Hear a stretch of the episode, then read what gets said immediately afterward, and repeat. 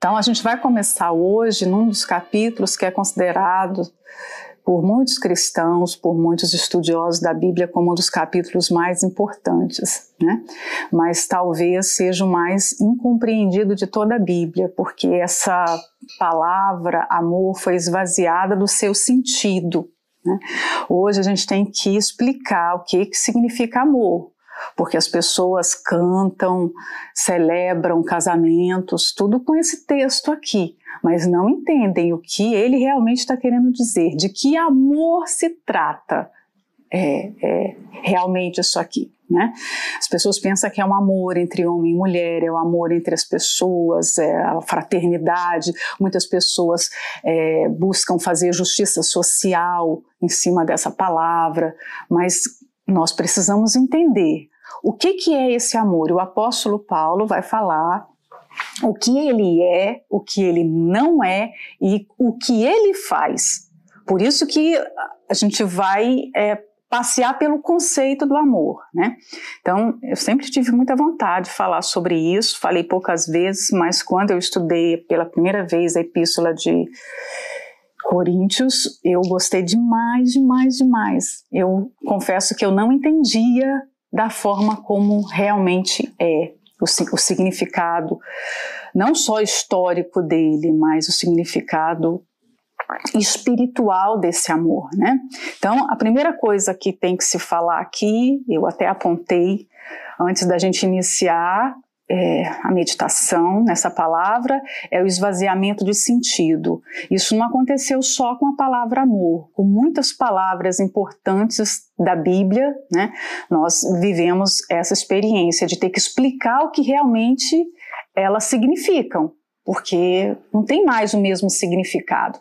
Então, o diabo deturpou muito, é trabalho dele, é trabalho de Satanás realmente mudar o sentido das palavras. E a palavra que mais sofreu com isso foi amor. Hoje as pessoas amam bichos, flores, árvores, comidas, né? As pessoas falam que amam tudo. Elas é, não, não gostam, elas amam, não é? Às vezes a gente até fala também, né? Ai, como eu amei isso, eu amo isso, né? Mas não é verdade. O amor tem um conceito muito mais profundo e não deve ser atribuído a, a coisas supérfluas, fúteis assim.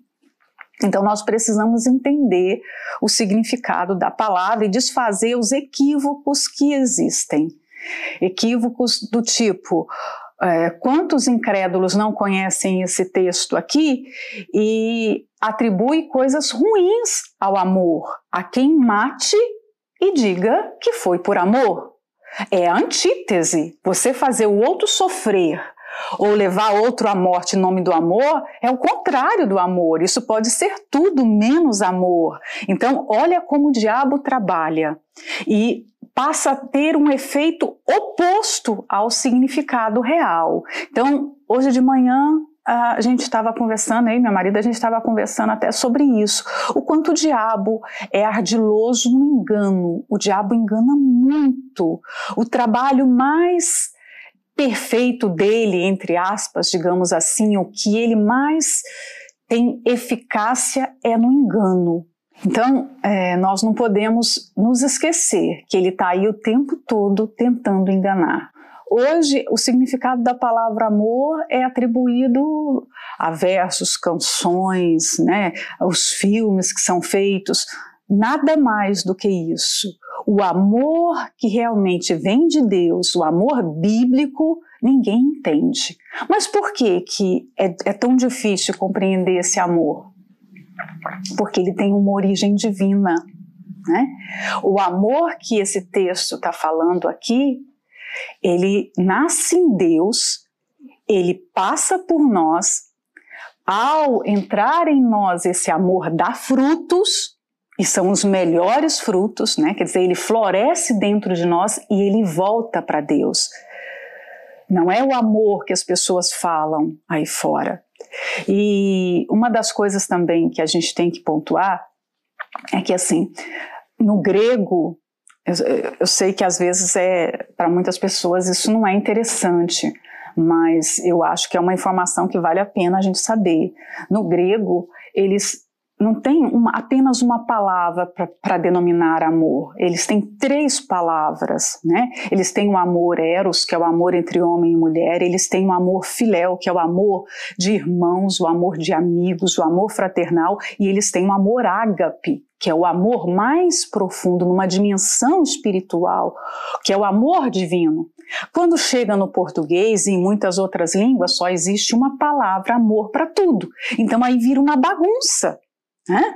Fica difícil. Como que você vai destacar isso? E nós percebemos essa distinção claramente naquela passagem que o Senhor Jesus, tratando é, da restauração do apóstolo Pedro, né, depois que ele ressuscitou, há a separação dessas três palavras, ao amor filéu e ao amor ágape, claramente. Né? E aqui a gente tem que entender que não se trata de amor entre homem e mulher, não se trata do amor entre amigos, o amor fraternal, se trata do amor de Deus, do amor divino. Né? Então nós desfazemos os equívocos, buscamos os, os novos conceitos, né? o, o conceito real, real dele para poder estudar melhor o texto. Em último lugar, antes da gente entrar no versículo 1, por que é que esse capítulo está no meio de dois capítulos que falam sobre dons? Hum? Porque nada na Bíblia é por acaso. Se nenhum artigo, um O, um A, um Um é por acaso, a posição desse assunto aqui também não é por acaso. Nós precisamos entender. As pessoas estudam esse texto isolado, elas tiram ele do meio da Bíblia e vão estudar. Mas aqui o Espírito Santo colocou ele logo a seguir da, da explicação dos dons, né? E depois a seguir vem mais dons. Então é como se tivesse assim um sanduíche. O amor é o recheio. De... o amor está no meio do mesmo assunto que são os dons. Alguém tem ideia por quê? Alguém faz ideia por que está desse jeito, essa colocação está aqui? Que eu acho interessante a gente entender isso. É muito importante você entender por que é que o amor, esse capítulo dedicado ao amor, está aqui no meio desse assunto sobre obra, sobre dons. Hum? Não, não só isso. Não faça só pensando que está fazendo. Um dos motivos é, Diana falou aqui, para que a gente não faça só por outras motivações. É. Agora, um outro ponto é: vamos nos lembrar como era a igreja em, em Corinto? Eles eram cheios de dons, eles tinham muitas atividades, mas eles discordavam em tudo, eles se maltratavam, eles eram divididos. Quer dizer, o apóstolo Paulo nunca elogiou essa igreja pelo amor. Você vê ele elogiando os filipenses, os colossenses e muitas outras pessoas, porque ele viu amor, mas ele não viu amor nessa igreja. Era uma igreja que tinha muitas obras, que tinha muitos dons, mas que não tinha amor, que precisava aprender sobre o amor. Então, aquilo tudo que eles estavam fazendo era ativismo religioso. Então, de certa forma, o, apóstolo Paulo está aqui mostrando: olha, ainda que vocês façam isso tudo, o que eu vejo na convivência, porque o que vale é a convivência do dia a dia, não é? O apóstolo Paulo não via na prática esse amor entre eles, no convívio da igreja não existia. Primeiro, além deles serem divididos, terem partidos, lembra que eles não sabiam participar da Santa Ceia? É, uns comiam na frente dos outros e deixavam aquelas outras pessoas sem comer, não é? Eles é, levavam é, irmãos para os tribunais, eles não sabiam relevar as ofensas, os problemas. Eles iam para as barras dos tribunais. Isso tudo era uma prova que não havia amor. Quer dizer, não adianta vocês terem muitos dons. E eu, eu acho que foi no capítulo 1 a gente viu que, ele, que o apóstolo Paulo fala que eles tinham muitos dons mesmo. Né? Mas que adiantava aquilo tudo? É o que a gente vai perceber na, na descrição dos versículos que ele fala: olha, de nada adianta. Eu nada seria. tem muito nada aqui. Quer dizer, é possível você ter muitas obras, você fazer muitas coisas para Deus e aquilo não ter valor nenhum. E isso dá um temor, uma tristeza na gente muito grande. Porque você pode levar toda uma vida servindo e aquilo se tornar em nulidade e aquilo ser vazio de significado. Né? Então nós precisamos entender isso. Vamos começar então. O versículo 1, ele tem que ser, de certa forma, iniciado aqui com a última sentençazinha lá do capítulo 12, do 31, quando o apóstolo Paulo diz assim: Eu vos mostrarei um caminho mais excelente. E aí ele começa a falar sobre o amor. Então, um caminho que era melhor do que todo o exercício religioso que eles estavam ali tendo naquela comunidade, naquela igreja, né? Ainda que eu falasse as línguas dos homens e dos anjos e não tivesse amor, seria como metal que soa ou como sino que tine. A gente sabe o quanto falar um outro idioma é algo valioso. Quantos idiomas tem no mundo? Depois da Torre de Babel, é, passou a existir muitos e muitos idiomas. A gente não sabe e eles vão crescendo cada vez mais, né? Deve passar de 200 idiomas, eu acho que com certeza, idiomas e dialetos, né? Porque às vezes você chega em um país e ali se fala uh, vários dialetos, né? Como nós temos na África, como nós temos na Índia, que são centenas de dialetos. E uma pessoa que alcance um nível intelectual assim, de poder falar todos os idiomas, ela seria muito especial. Eu nunca ouvi falar de alguém que tivesse uma habilidade dessa. Imagina, falar todos os idiomas que se fala na Terra, todos os dialetos. Essa pessoa seria incrível, não é? Mas aqui está dizendo que ela pode falar os idiomas, idiomas terrenos e pode falar os idiomas celestiais. Ou seja, quando os anjos descem para falar com os homens, ou desciam, mas no passado isso acontecia muito, eles falam a língua dos homens para serem compreendidos pelos homens. Mas nós sabemos que a língua do céu não é essa. Não é? Quando o Senhor Jesus veio a essa terra, ele falou o hebraico, ele falou o aramaico, mas seria essa a língua que se fala no céu? Então, aqui há a possibilidade de um idioma celestial. Então, ainda que uma pessoa tenha o conhecimento de todas as línguas nesse mundo, que ela fale com fluência, que ela saiba discursar para todos os povos da terra, na sua língua nativa. E mais, ainda que ela fale a língua celestial, uma língua divina, a língua que fala lá no reino dos céus. Mas essa pessoa não teria valor nenhum se ela tivesse tudo, todo esse conhecimento, todo, todo esse dom, se ela não tivesse amor. E isso é um conhecimento valioso para o mundo. Sem amor, esse conhecimento aqui diz que ele seria como um metal que soa ou como um sino que tine. Por que, que isso foi colocado aqui?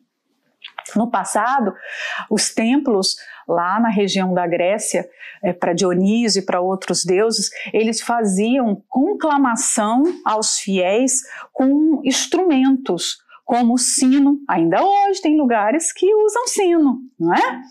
Eram instrumentos de, de metais que faziam barulho, muito barulho, um barulho estridente, para chamar toda aquela cidade, conclamar todo aquele povo à adoração daqueles ídolos. E a gente sabe que um barulho, ele por si só já é, é cansativo, mas se ele fica muito tempo, mais cansativo, mais barulhento, mais irritante ele é.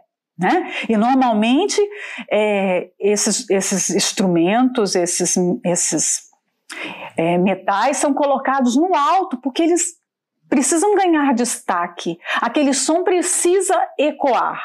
Então se colocava no alto daqueles templos e os sacerdotes da, daquela religião, daquele templo, andavam nas ruas tocando aqueles instrumentos. Muitas vezes eram pratos, né? Vocês conhecem aqueles pratos. Muitas vezes eram trombetas, coisas de metais, porque os metais fazem um barulho estridente. Então, era muito comum acontecer isso. Só que imagina, barulho é uma coisa que não produz nada, é só barulho, é uma coisa vazia. Né? Num dado momento, ela vai te cansar, ela vai te irritar e não produziu nada. Então, falar a língua, todas as línguas, né? Porque aqui está dizendo um, conhecimento que é fora do normal. Então, falar todas as línguas, terrenas e divinas.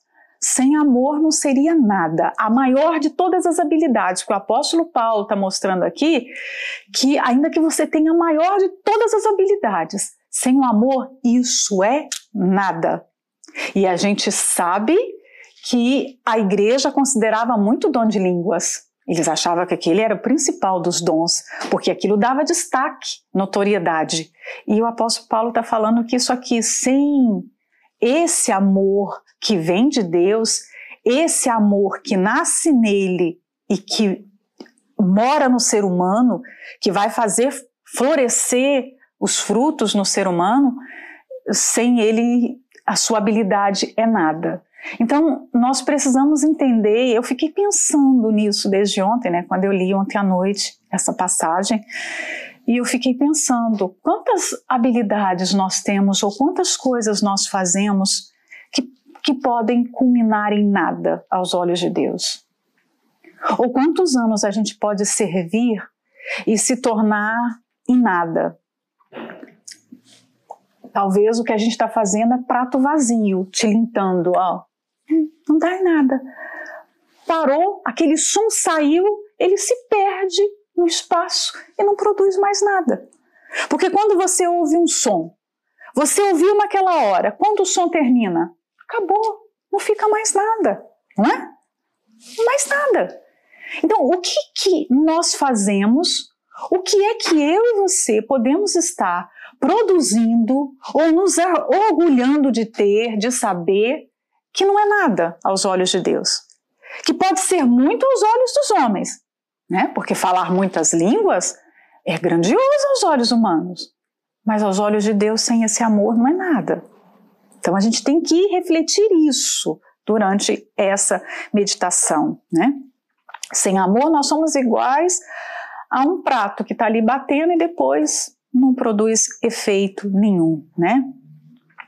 E ainda que tivesse o dom de profecia e conhecesse todos os mistérios e todo o conhecimento, e ainda que tivesse toda a fé, de maneira tal que transportasse os montes e não tivesse amor, nada seria.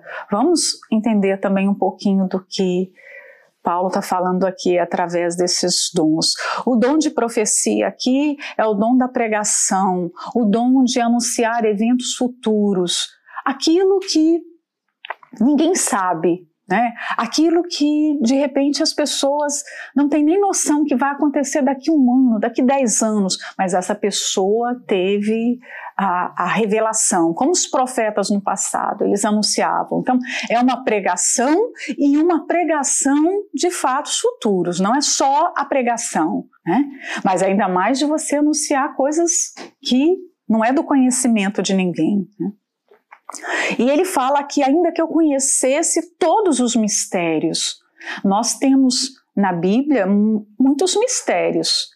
Por isso que lá em Deuteronômio fala que as coisas reveladas são para nós e as que não são reveladas pertencem a Deus, porque tem, tem muitos textos que nós não chegamos ao entendimento deles. Nós não sabemos explicar, nós apenas cremos. A Trindade, por exemplo, é um desses textos para mim. Né? Eu já parei para meditar sobre a Trindade muitas vezes. E cada vez assim aumenta um pouquinho, mas bem pouquinho do entendimento, porque é algo misterioso e que só demanda fé. Não, não é pelo que você vai entender, mas a pessoa pode ter o dom de pregar, de pregar fatos proféticos, a pessoa pode ter o um entendimento dos mistérios de Deus, coisas que ninguém mais sabe.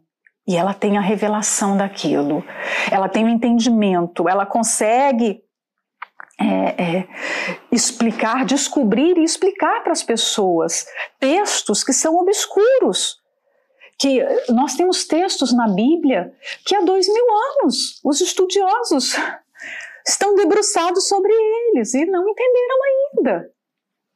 Imagina. Mas de repente pode chegar uma pessoa que entenda e explique isso com veracidade, não é? Sabe tudo sobre isso. Mas o apóstolo Paulo está falando, ainda que isso aconteça, ainda que isso aconteça, né? E aí ele fala, ainda que tenha todo conhecimento, né?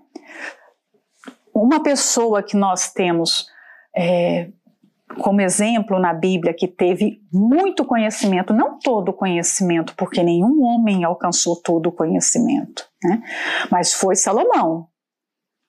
Salomão teve é, conhecimento em botânica, em arquitetura, em relações humanas, né? Ele, ele foi um homem versado no conhecimento assim mais do que todos os outros. As pessoas vinham de longe a Bíblia fala, para ouvir Salomão, para ouvir sobre, a, sobre uh, a, a, sabedoria, tudo que ele tinha para falar sobre aritmética, matemática, sobre zoologia. Ele, ele entendia tudo que o mundo naquela época entendia.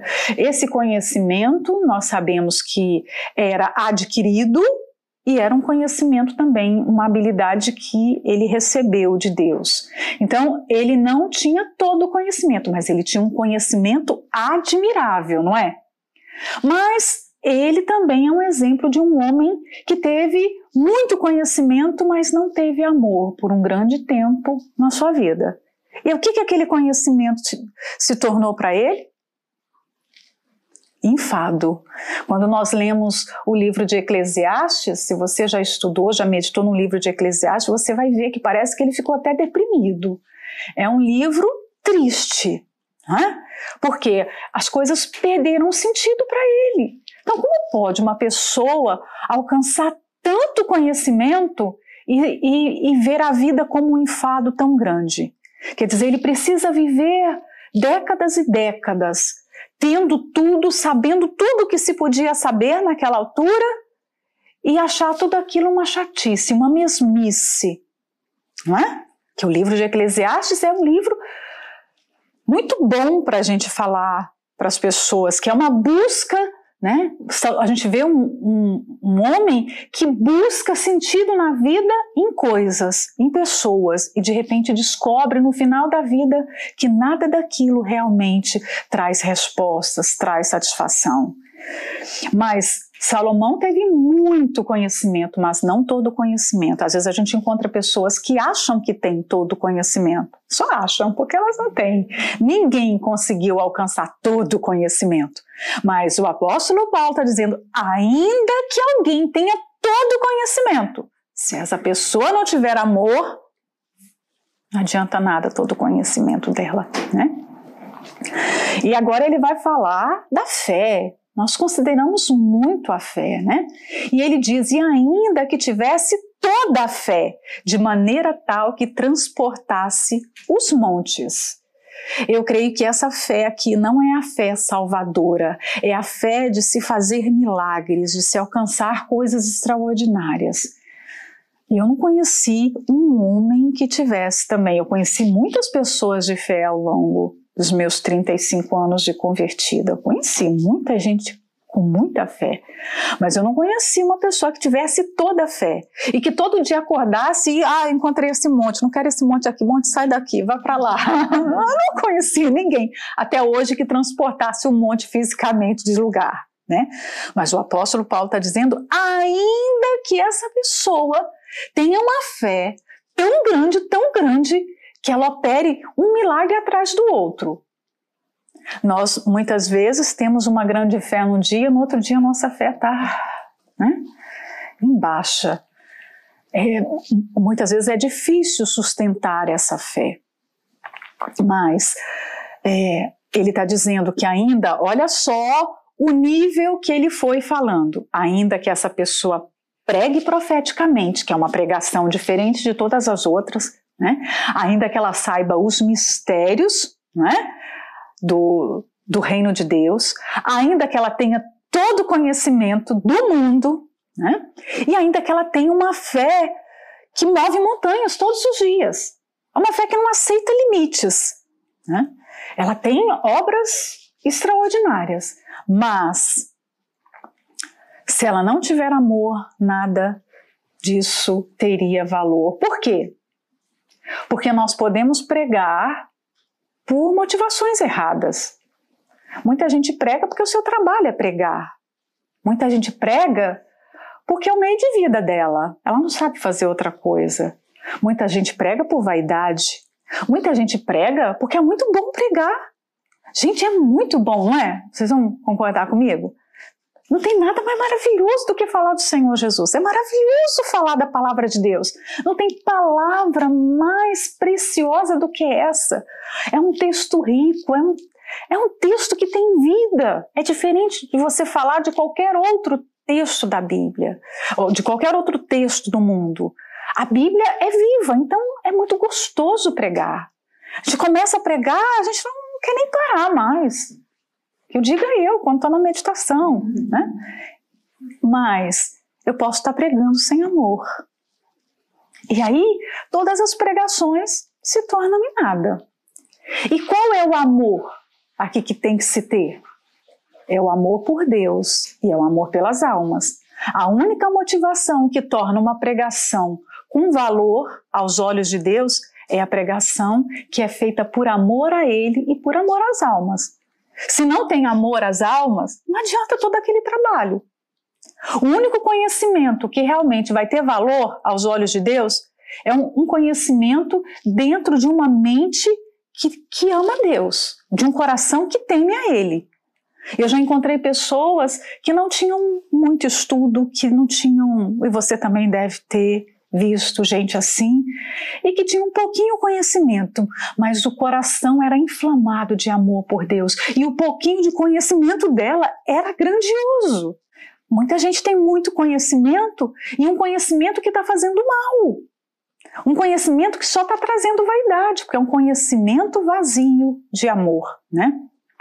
E há muita gente que tem uma fé que até chama a atenção das pessoas, porque elas aprenderam a operar no poder de Deus. Elas aprenderam que o nome de Jesus é poderoso. Você falar em nome de João, de Maria, de Pedro, não faz nada. Mas se você falar em nome de Jesus, esse nome tem poder. E nós sabemos que Deus honra a palavra dele.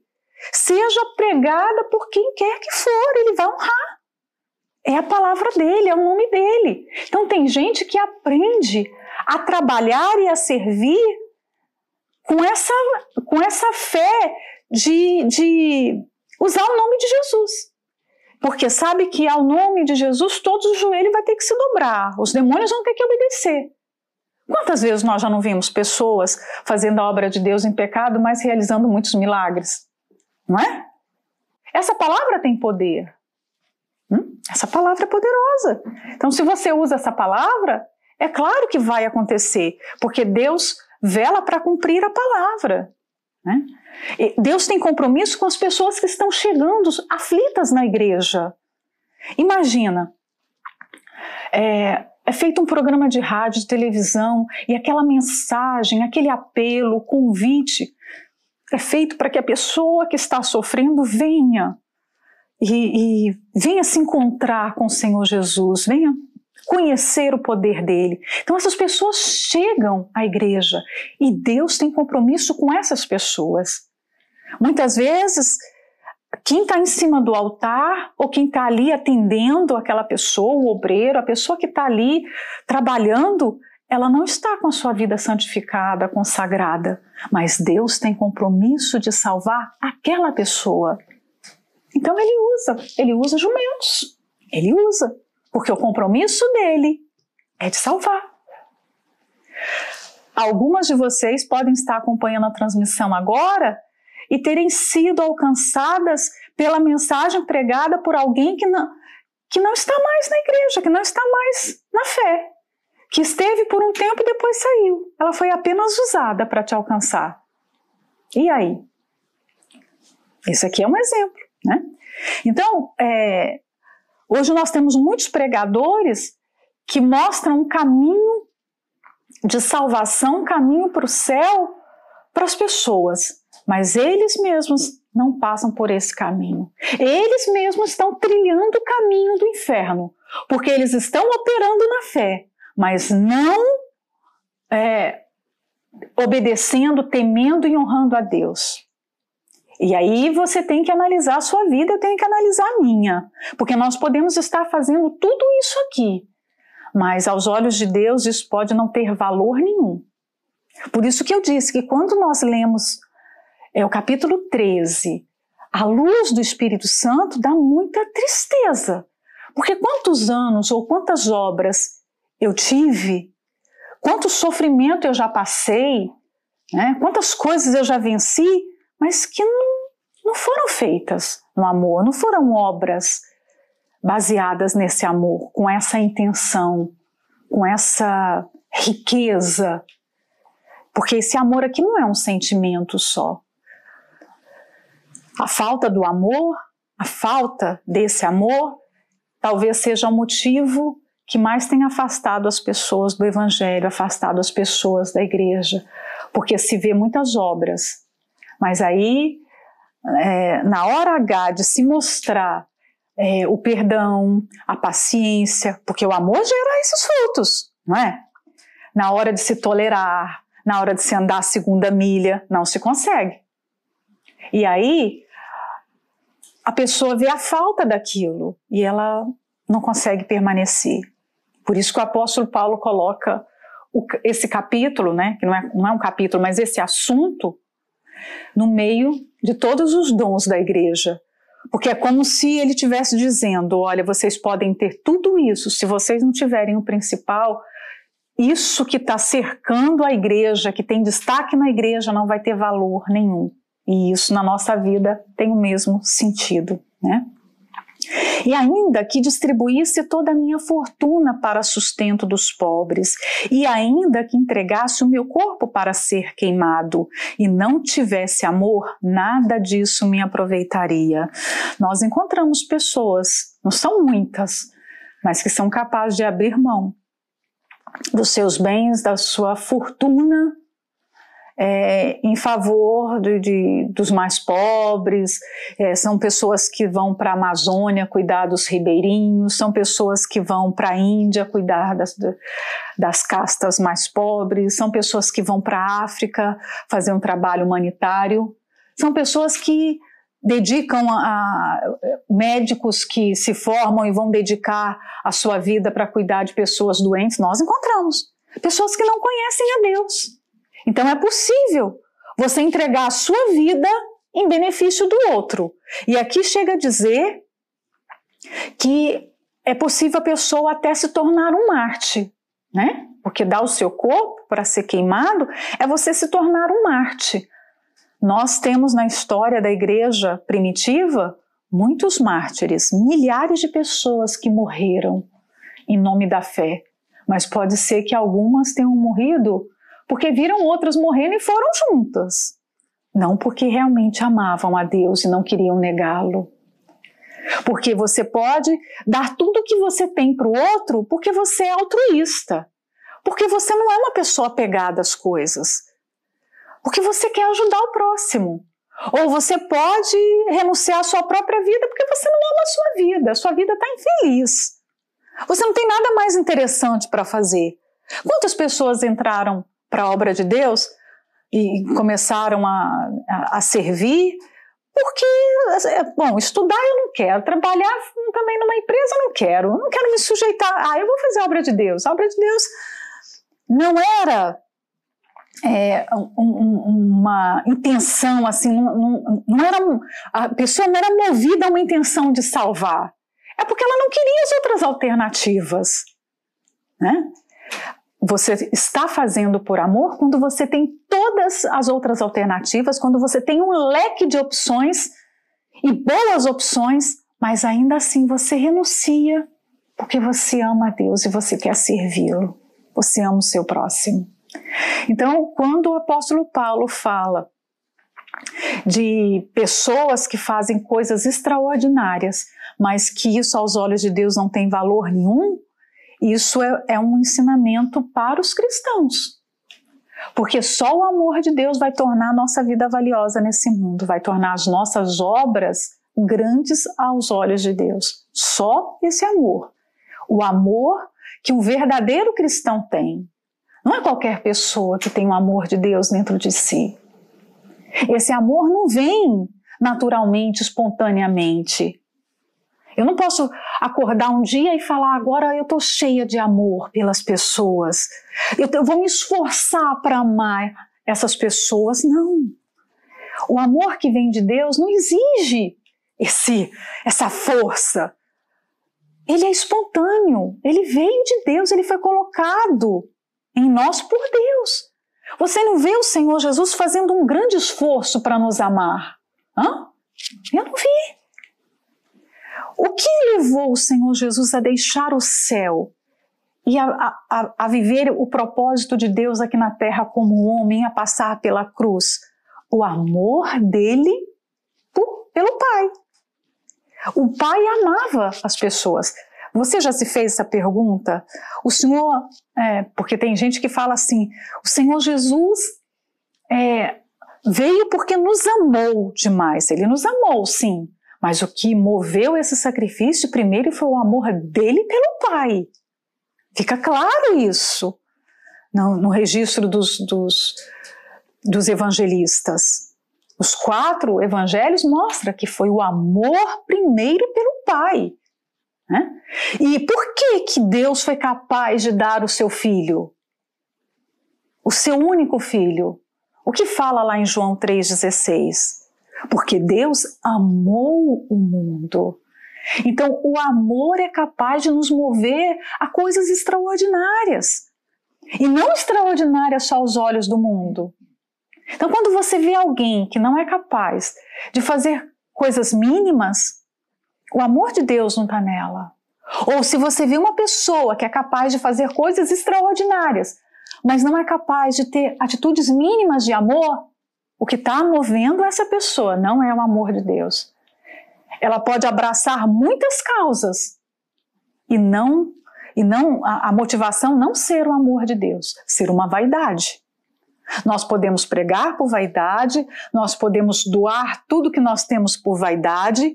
Quantas pessoas já fizeram campanha de Israel empolgadas, entusiasmadas? Não é porque amavam a Deus e queria honrá-lo com, com seus bens. Não é porque amava o Evangelho queria honrá-lo. Né?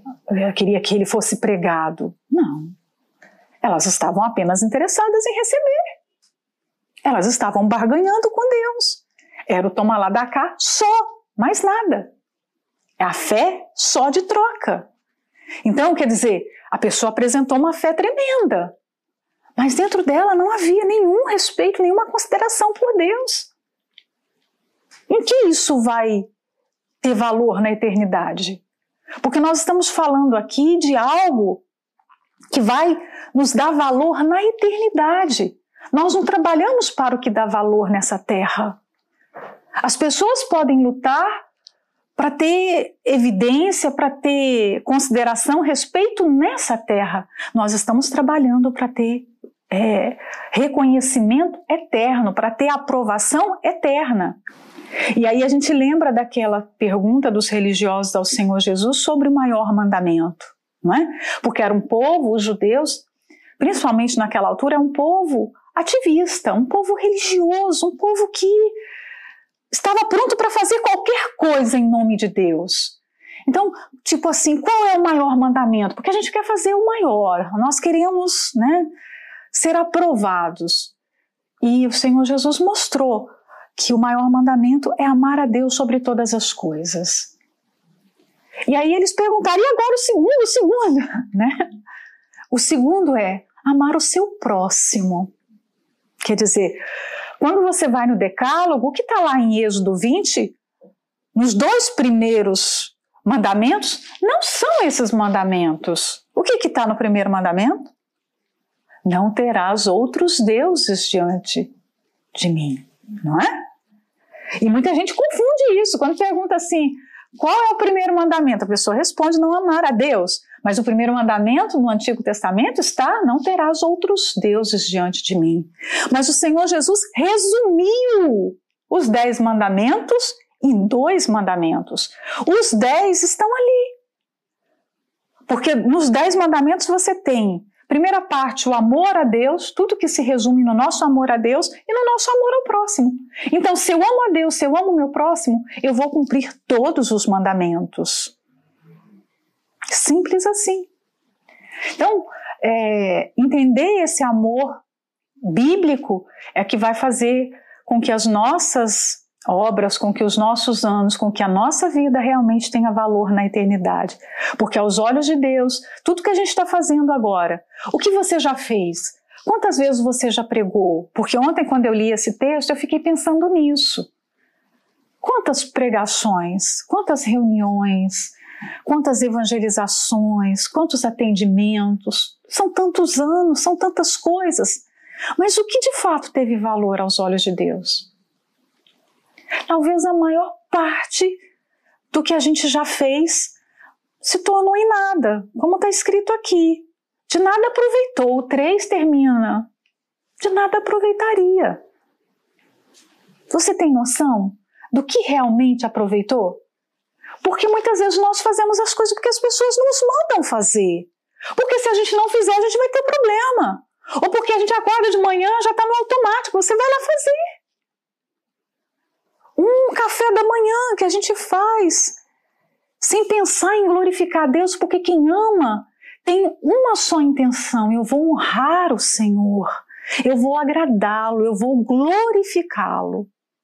Mas quantas coisas nós já fizemos que não teve essa intenção?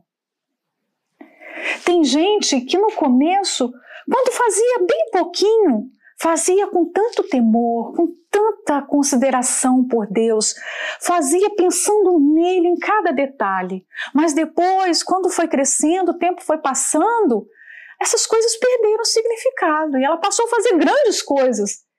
E aí, aos olhos dos outros, agora ela está fazendo muito. Agora aquelas obras têm valor. Mas aos olhos de Deus tinha valor quando ela está fazendo bem pouquinho. Porque ela fazia muito bem feito, que ela fazia dentro desse significado aqui. Então nós precisamos ressignificar as nossas obras. Porque nós podemos ter muito conhecimento, nós podemos falar muitos idiomas, né? E por que, que nós precisamos ressignificar as nossas atitudes diante de Deus? Porque talvez a gente esteja perdendo tempo, nós estejamos perdendo os nossos anos nós estejamos perdendo os nossos dias, a nossa vida. A gente esteja queimando o nosso corpo, literalmente, a gente esteja cansado, cheio de hérnia de disco, cheio de dor no ombro, no braço, dormindo pouco, cheio de cabelo branco, envelhecendo, dando estafa. E aquilo é nada diante de Deus. Não é triste isso? Não dá temor em vocês? Me dá muito temor todas as vezes que eu leio isso. Me dá muito temor. Porque aquilo pode não ser útil para Deus. Não ter utilidade nenhuma no reino de Deus. E nós vivemos num tempo em que se tem tantos pregadores, tanta gente fazendo muita coisa, são tantos vídeos, não é? Tanta gente, tantos pregadores de Facebook, tantos pregadores de Instagram, tanta coisa. Mas o que realmente disso? É útil para Deus? Hum? Nada daquilo pode ser útil. Judas aprendeu a fazer a obra, ele foi discípulo de Jesus. Ele expulsava demônios, como os outros discípulos. Hã? Ele certamente curava as pessoas, os enfermos, libertava os endemoniados e fazia. Ele tinha obras como os outros. Mas ele não amou o nosso Senhor. Olha o fim que ele teve.